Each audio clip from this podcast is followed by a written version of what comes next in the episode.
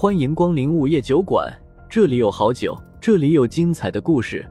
不过，都是些酒馆老板从亡灵那里聆听来的故事。午夜酒馆，作者黑酱标，由玲珑樱花雨制作播出。第一百九十五章，亡灵大军。皇陵是几千年前建造的，那个时候还没有制作蜡人像的技术。不过，古人已经发现了用蜂蜡等等之类的蜡可以让食物不腐。那时候的大人物死后都有殉葬品，除了值钱的东西，仆人、女人、坐骑也会被当成殉葬品。很多君王都会制作大量的陶俑当成殉葬品，企图在死后还能统领一支大军。有些残暴的君王甚至会把自己的部下活人殉葬。骊山皇陵里埋葬的是一个野心勃勃的帝王，修建如此庞大的陵墓，打的就是在死后照样能成为亡灵帝王的主意。担心部下在死后会因为尸体腐烂变成没用的黄土，他就用了活人蜡像，将蜡熬至滚烫，给那些还活着的部下吃下会昏迷的汤药。再将滚烫的蜡汁浇灌在他们的身上，冷却以后就成了活人蜡像。这种残忍无双的方法，不但能让那些死去的兵勇几千年不腐，还会把他们的魂魄彻底封印在尸身里，永远不入轮回。在场的几人都知道活人蜡像是怎么回事，如果是几个或者是几十个，倒也不会太震惊。可足足上万的活人蜡像，简直耸人听闻。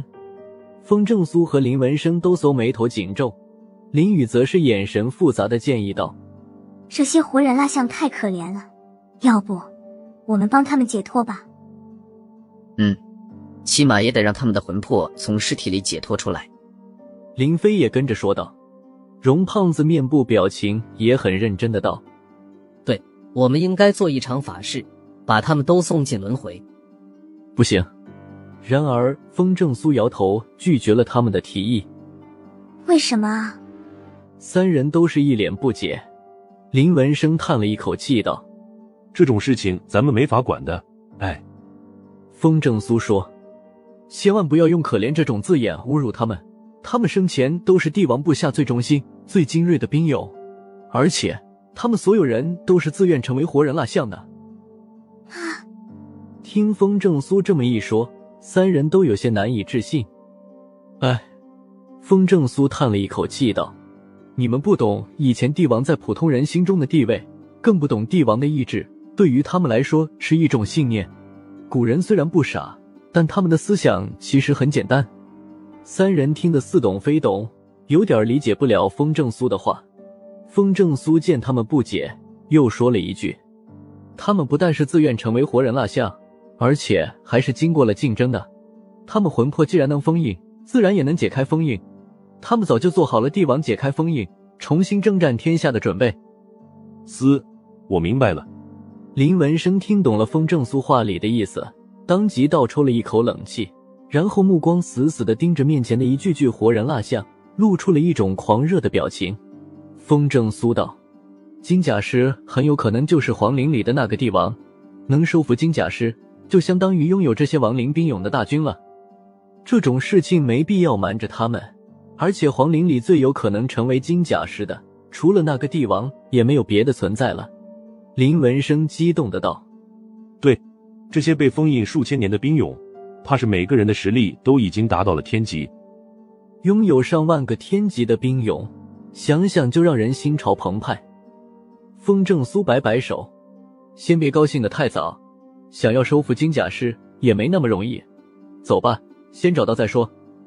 嗯，这皇陵真是太大了，也不知道主墓穴在哪里。林文生按捺住激动的心情，四下张望了下后，又说道：“风正苏，目光转向荣胖子，小胖子，交给你了，你说方向，我带路。”哈哈，好。荣胖子笑笑，看了看四周后道：“说实话。”这么大的陵墓，我以前听都没有听说过。估计咱们现在处的位置还是陵墓的外围。风正苏点点头道：“实话告诉你，骊山皇陵是按照曾经的帝王宫殿一比一的比例建造的。水银河这里只不过是宫殿的大门而已。这也太大了吧！虽然知道皇陵很大，但听风正苏这么一说，荣胖子还是感到震惊不已。风正苏笑笑，没再多说什么，然后伸手往前一指：“快走吧。”说着，众人就继续朝前面走了过去。穿过活人蜡像的兵俑群，前面是两个巨大的拱形门，拱形门分别通往两个不同的方向。风正苏转过身来问荣胖子：“走哪边？”荣胖子往拱形门里看了看，都是漆黑一片，什么都看不到。蹲下身子又摸了摸两边的地，然而都是石头，摸不出个所以然来。最后又用鼻子嗅了嗅后，在左边的拱形门的通道中闻到了一股淡淡的臭味儿，随即他就指着左边的拱形门道：“这里有股子臭味，应该是尸臭。我们走这边吧。”风正苏抬腿就朝右边走了进去，荣胖子愣了下，连忙喊住风正苏道：“大人，这边啊，你走错了。”风正苏道：“没错，就是走右边。”林文生也有点懵：“不走左边吗？”风正苏道：“几千年前的死人，臭味早就散没了，尸臭指定是盗墓贼的，那说明左边的通道里面有机关陷阱。皇陵里面没有阴阳八卦。”只有生死两条路。听他这么一说，众人立马懂了，于是赶紧跟上风正苏，朝右边走了过去。穿过右边的拱形门以后，通道就越走越宽。不一会儿后，就来到了一个类似广场的地方。果然，这一路很顺利，什么陷阱都没有。荣胖子用手电筒照了一下，发现这个广场四周全都是暗门，大大小小的暗门。足有几十个，暗门都用铁链拴着，仿佛里面有什么东西一样。风正苏一看没路了，当下就踹开了一个暗门。结果暗门刚一打开，里面全是竹简。把所有的暗门都打开看看。风正苏翻了下竹简，发现上面的篆字写的都是有关兵法的内容。兵法对于他来说没用，不过这倒是确定了一件事：这些暗门里。怕都是各种各样的陪葬品，荣胖子他们赶紧打开了其他的暗门，哇，发财了！结果发现有的暗门里是各种各样的金银珠宝，有的则是各种兵器，还有已经碳化了的粮食。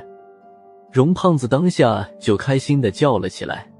风正苏当即没好气的说了荣胖子一句：“你高兴个屁啊！我们要金银珠宝又没用。”快去打开其他的暗门！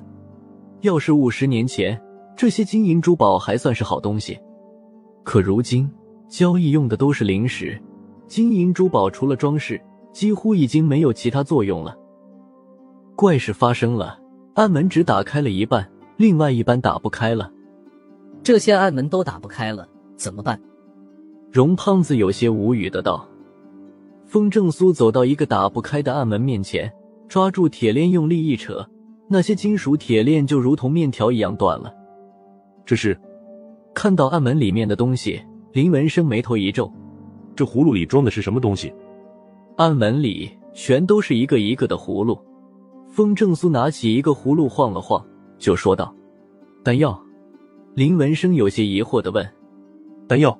什么丹药啊？”当年帝王迟暮的时候，痴迷长生。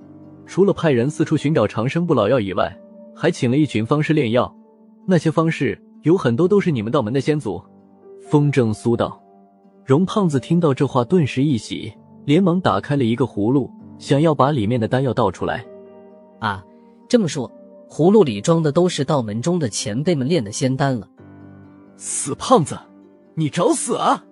看到他的举动，风正苏当下就骂了起来。荣胖子不明所以。纳闷的问道：“我咋了？”